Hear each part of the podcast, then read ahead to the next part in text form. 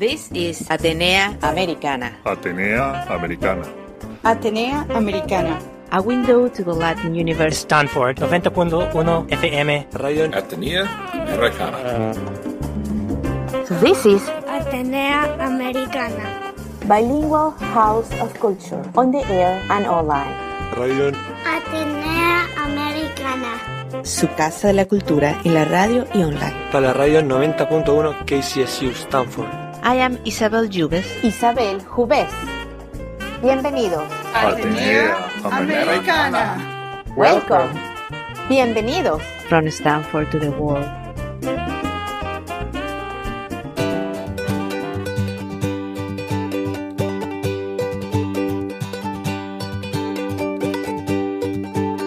Teniendo un programa bilingüe aquí en Atenea Americana, les vamos ahora a presentar la parte en español de esta entrevista que tenemos hoy con el artista Miguel Ángelo, que va a venir la semana que viene aquí a Stanford University y se va a presentar en Stanford Live con su show de cabaret Latin XOXO, lo cual es una recopilación de sus memorias y es un one-man show con diferentes tipos de música, diferentes tipos de géneros musicales y diferentes vestuarios en el que nos hará reír y disfrutar de una noche maravillosa en la serie Stanford Live. Quédense con nosotros aquí para escuchar un poco más sobre Miguel Ángelo y sobre su vida y para saber un poco más de lo que a presentar y recuérdense que la semana que viene vamos a estar dando tickets para nuestros oyentes. Quédense con nosotros.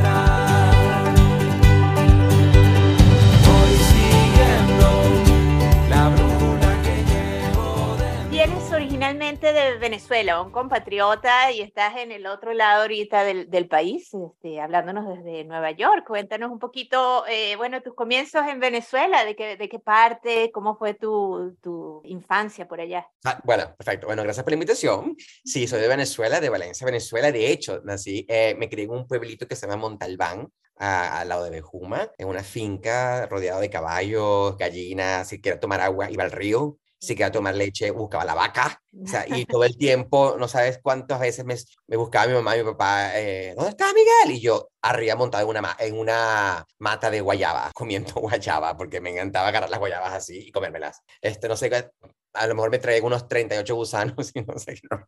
Pero sí, nací en Venezuela, nací en Valencia, me crié en una finca. Eh, era como la Marimar venezolana, la María Mercedes.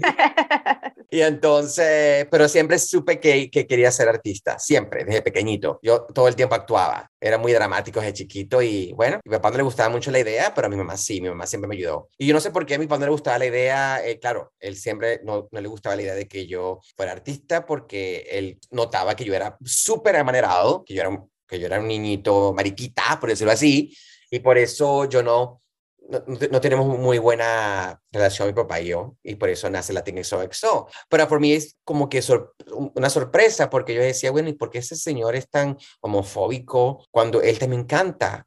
Él, él- le encanta cantar le gusta, y le gusta la ópera. Entonces para mí era como que muy... em, no, no- no, no cuadraba bien el machote de la finca que le encantaba escuchar ópera, ¿ves? Pero bueno, pero mi mamá siempre estuvo ahí, como que, pues él quiere estudiar ballet, lo metes en ballet o me divorcio de ti. Mi mamá la amo.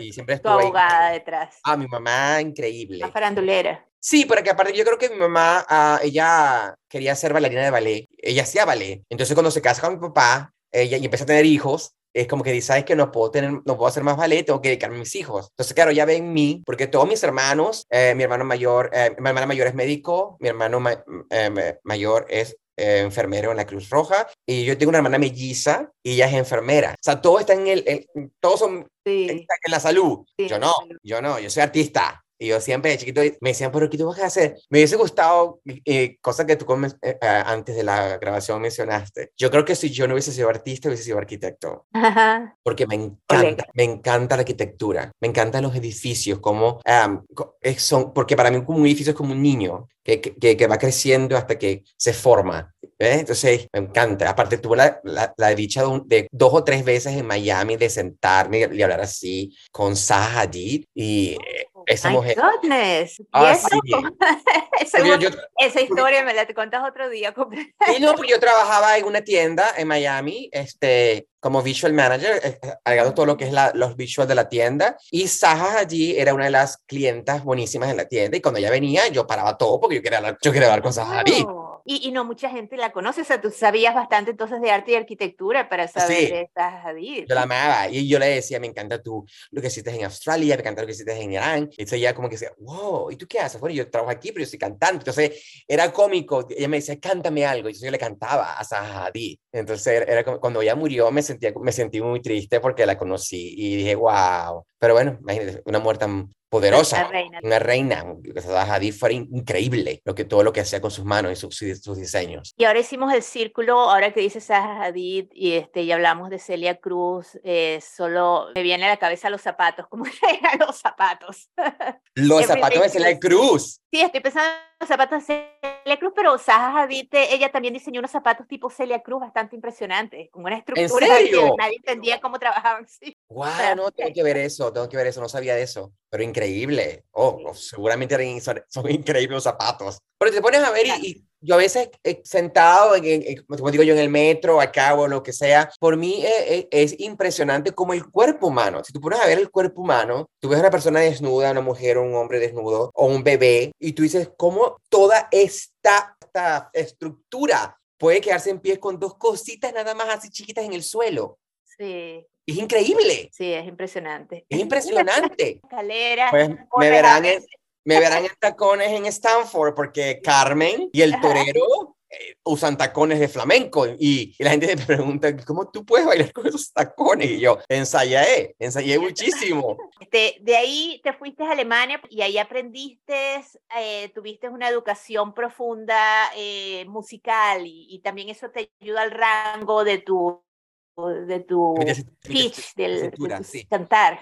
Sí, bueno, este, mi, mi bisabuelos y mi, bisa- mi abuelo y mi bisabuelo eran alemanes, yo no. Y de hecho, cuando ellos se fueron eh, a Venezuela, escapándose de la guerra, de la guerra, de los nazis, este, mis abuelos renuncian a cualquier vínculo con los alemanes porque no querían que los, que los, que los buscaran. Claro. Pero cuando mi abuelo este- eh, se estaba muriendo, me dice, prométeme que vas a ir a Alemania a ver de dónde vengo. Y eh, mi abuelo era de, la- de Hamburgo, de Hamburg. Entonces yo me fui y dije, ¿sabes qué? Ya, ya he hecho bastantes cosas, pero tengo que ir a Alemania, tengo que cumplir mi promesa. Y me fui a Alemania y una vez, y est- estando tres meses allá en verano, se me acabó la plata. Y yo, ¿y ahora qué hago? Entonces empecé a cantar en la calle con un platico y alguien se me acercó y me dijo que se quería audicionar para el Conservatorio de Música de Colonia. Y dije, ¿sabes qué? ¿Cómo que no? Claro que sí, no hay ningún problema. Y audicioné y me becaron por tres años. Me hubiese quedado más, pero yo nunca pensé en hacer, eh, hacer carrera como, co- como cantante de ópera. Yo lo que quería cantar era, era pop, pop music, pero quería estudiar la técnica. ap- Aparte, y miraba a Freddie Mercury, y miraba al otro, y a David Bowie, que son cantantes, especialmente Freddie Mercury, que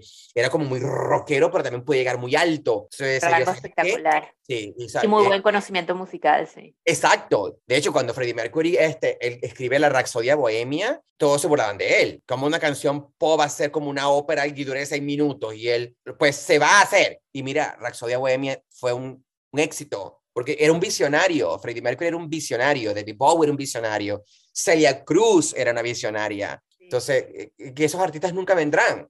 Cuando la gente me dice, ah, no, que tú eres como Freddie Mercury, que tú eres como Klaus Nomi o como Mark Anthony, y yo, mira, no, yo no soy como ellos, gracias por la comparación, pero no, ellos son No. únicos como lo soy yo y como lo eres tú. Cada quien es Sí. único. O sea, yo nunca me comparo con nadie. Me encantan Sí. otros artistas y, y agarro tips, pero yo nunca voy a decir que yo, ah, yo soy el nuevo Mark Anthony o Mark. No, yo soy Miguel. ¿Y, y qué te trajo después a Florida? Cuando fuiste a Florida y después a Nueva York. Porque estaba, estaba de tour con el musical Fama y entonces... Ah, te eh, fuiste primero a Nueva York a- a- al teatro. No, no, no, no. Fui a, Ah. estaba en Alemania, entonces después en Alemania fue a Venezuela de vacaciones y estuvo el, eh, había estado- estaban las audiciones para el musical Fama y entonces hice la audición por, por hacerla y quedé.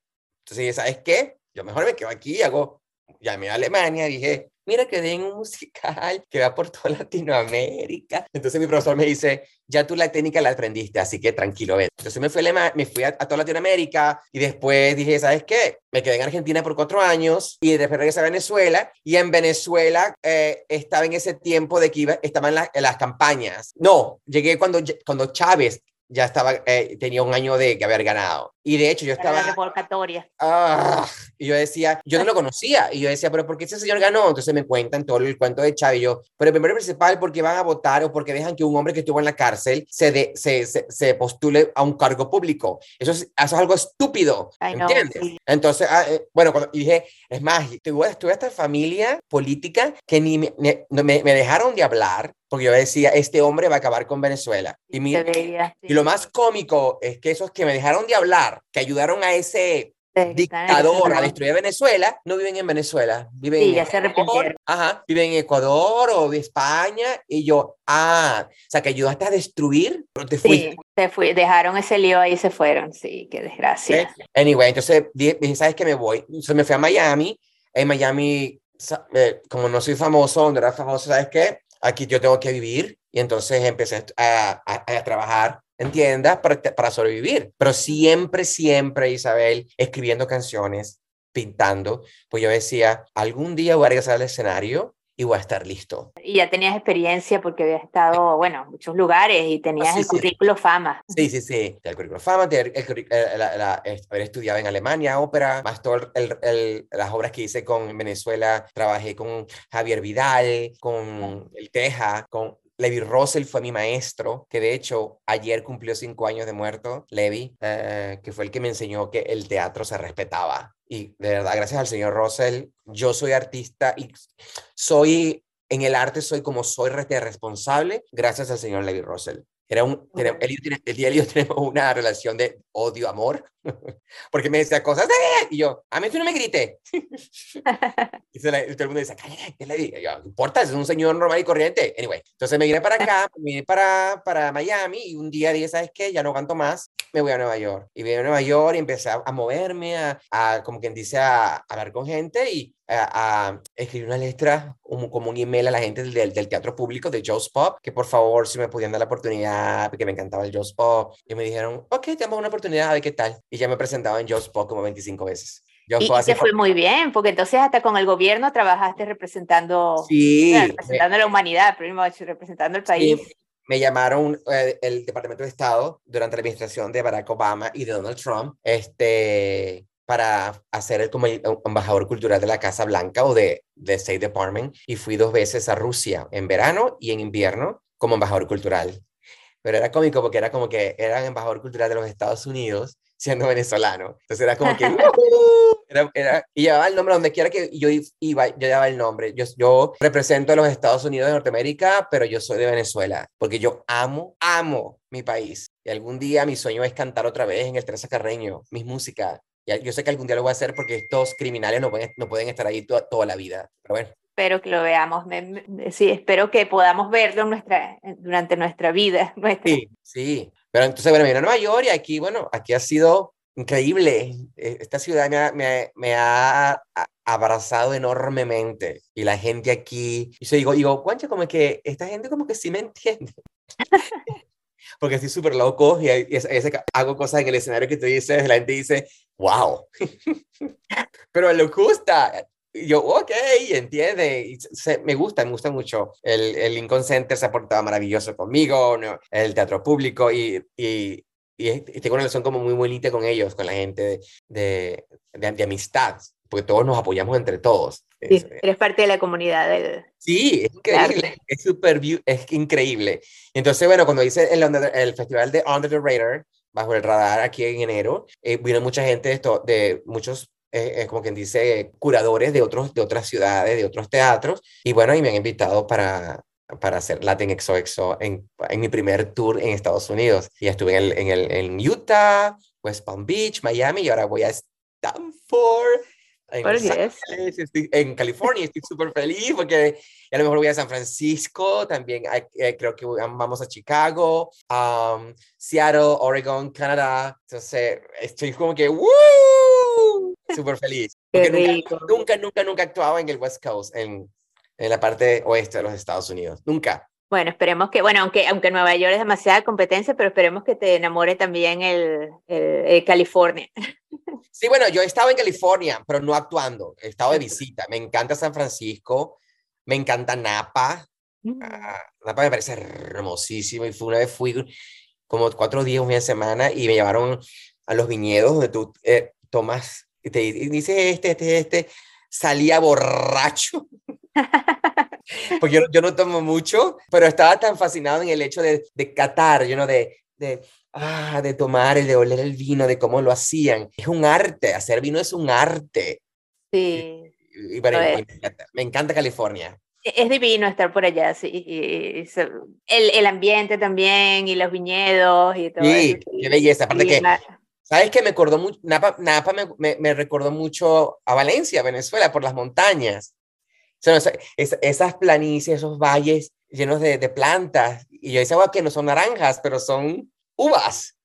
uvas, sí. ¿Entiendes? Y yo, oh, y, sí. y me encanta. O sea, estoy, estoy muy, muy, muy, muy emocionado. Y aparte, mis músicos que todos son, eh, somos cuatro, son cuatro músicos, cuatro son, tres son mexicanos y uno es puertorriqueño. Eh, Saúl de México, el guitarrista, Yahir, el bajista de México, eh, Joel es de Puerto Rico, perdón, el percusionista, y Jaime es en la, el, el director musical, es, como, como, te dije antes, mi pana, es, es mi hermano de otra mamá. Y Jaime es un amor. ¿Sabes cuando tú conoces a alguien y, y es tan buena gente que tú dices, ¿este carajo estará actuando? Pues, que, que, que, no puede ser verdad. Y él es así. Jaime es maravilloso. Qué bueno, sí, te, te has rodeado de, de gente maravillosa para sí. crear tu, tu y propio... Cuando me, y cuando en la vida me he, he, encontrado gente maravillosa, porque siempre he encontrado gente maravillosa, porque yo... Como te decías tú antes, la vida es un carnaval, hay que seguir adelante. Exacto, y aparte de eso, mira, tú me puedes decir loco, lo que sea, lo, lo que quieran, me pueden decir, pero jamás me pueden decir que yo soy un mal amigo. Yo por mis amigos doy todo lo que no tengo. Mira, y me, y me, me dijiste antes que el, um, este show, además de ser One Man Show, uno, es autobiográfico, es, es, sí. es, por eso también trae músicas, diferentes géneros de música, sí. y, y, lo pone, este, es una, una discusión uh, personal sobre tu crecimiento, sí. y, y, pones diferentes tipos de música y géneros, y, de diferentes maneras. Sí, básicamente Latin XOXO es una conversación entre mi papá y yo. Mi papá este, y yo no tenemos una buena, una buena relación. Era un, eran otros tiempos, ¿no? era un, un hombre venezolano del campo, machista, que se da cuenta que uno de sus hijos es súper amanerado y no le gustaba, que era niñita. Y entonces él muere muy joven y yo estuve con él cuando él, él muere o sea, yo presencié cómo él muere y, eso, y la gente lo, después lo, nota y lo sabrá en la obra. Este, y yo quise escribir algo como quien dice, ¿sabes qué? Voy a hacer como una terapia y que me va, me va a curar a, a, mí mismo, haciendo una obra de teatro donde yo voy a hablar con mi papá, este, porque nunca hablamos.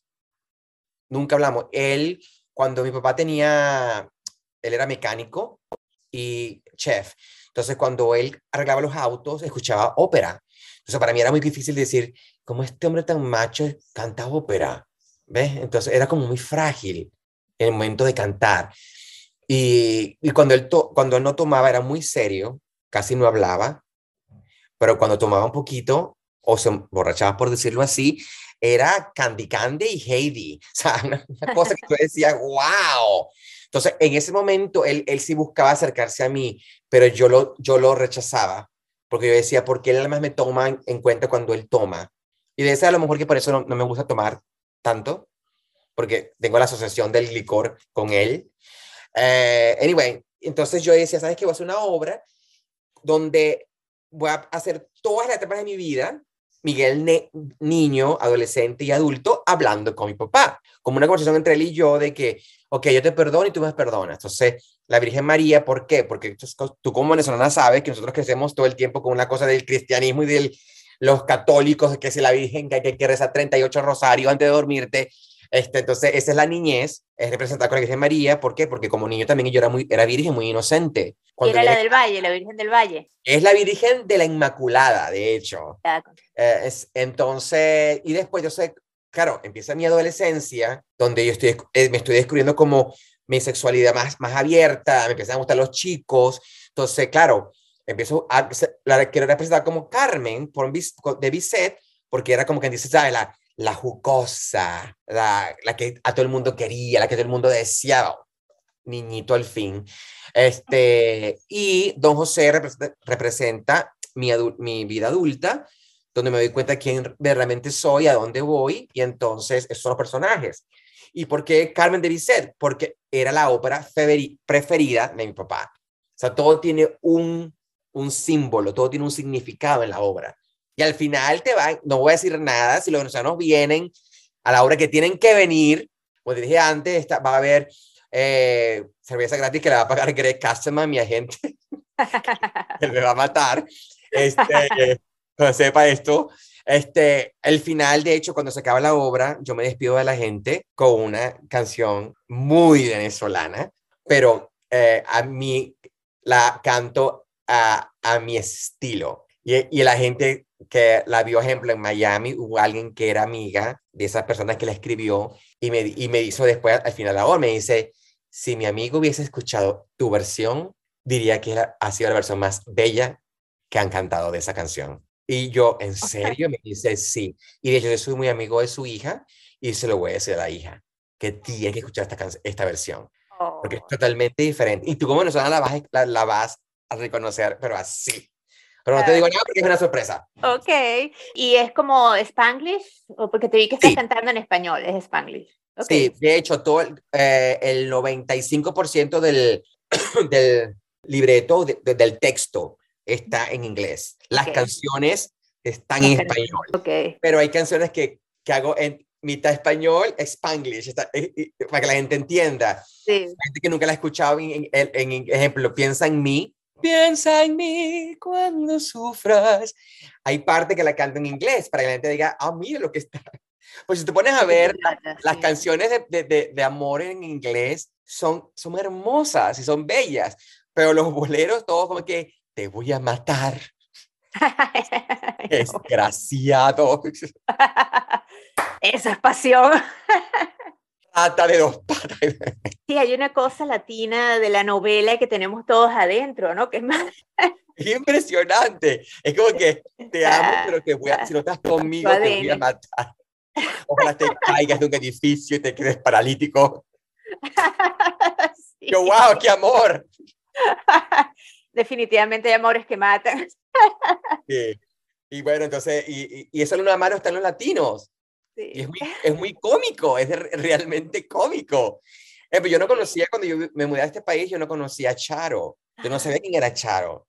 De hecho, yo no sabía quién era Selena. Hablando de Charo, Sí, eso es y verdad. cuando un día veo a Charo, ¡ay, qué! Y yo, ¿pero qué es, quién es esa señora? Ay, no, Si nosotros, nos- nosotros no hablamos así. no. Ve, Pero es, es un, es, un, es un personaje que ella crea y me parece maravilloso. Bueno, bueno, Y, y tiene que estar, el bolero, el bolero es muy Sí. novelesco. el el bolero es muy novelesco. El bolero, el bolero y el tango son muy teatrales. Te pones a ver y dices, wow, pero estas letras, ¿ve? Está, y como tú dices a veces, ay, pero dígame Dalí, Salvador Dalí o, o Frida Kahlo, ¿cómo, en cómo se inspiró en hacer esas pinturas? ¿Cómo que quién se inspiró? La mujer tenía tanto dolor en las piernas que se tomaba dos Valium con tequila. ¿Cómo no se va a inspirar? Ay, no. ¡Ota! Y da- según Dalí, dicen que él pasaba todo, todo el día fumando, fumando marihuana. Tiene sentido. Te pones a ver sus pinturas, tiene sentido. Este, yo no consumo drogas, mi droga es la música.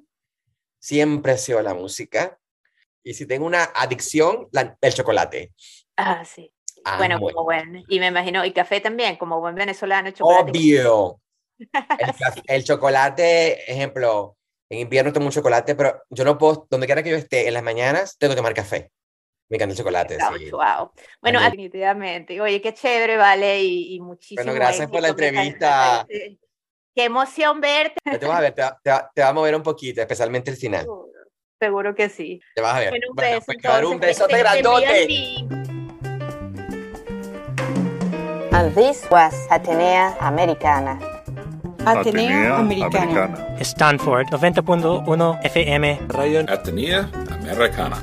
a window to the Latin universe. This is radio, Atenea Americana. Bilingual House of Culture on the air and online. Su casa de la cultura en la radio y online. para la radio 90.1 KCSU Stanford. I am Isabel Jubes. Isabel Jubes. Vuelve pronto. Atenea Americana. From Stanford to the world. Remember to come back soon. Ciao. See you later.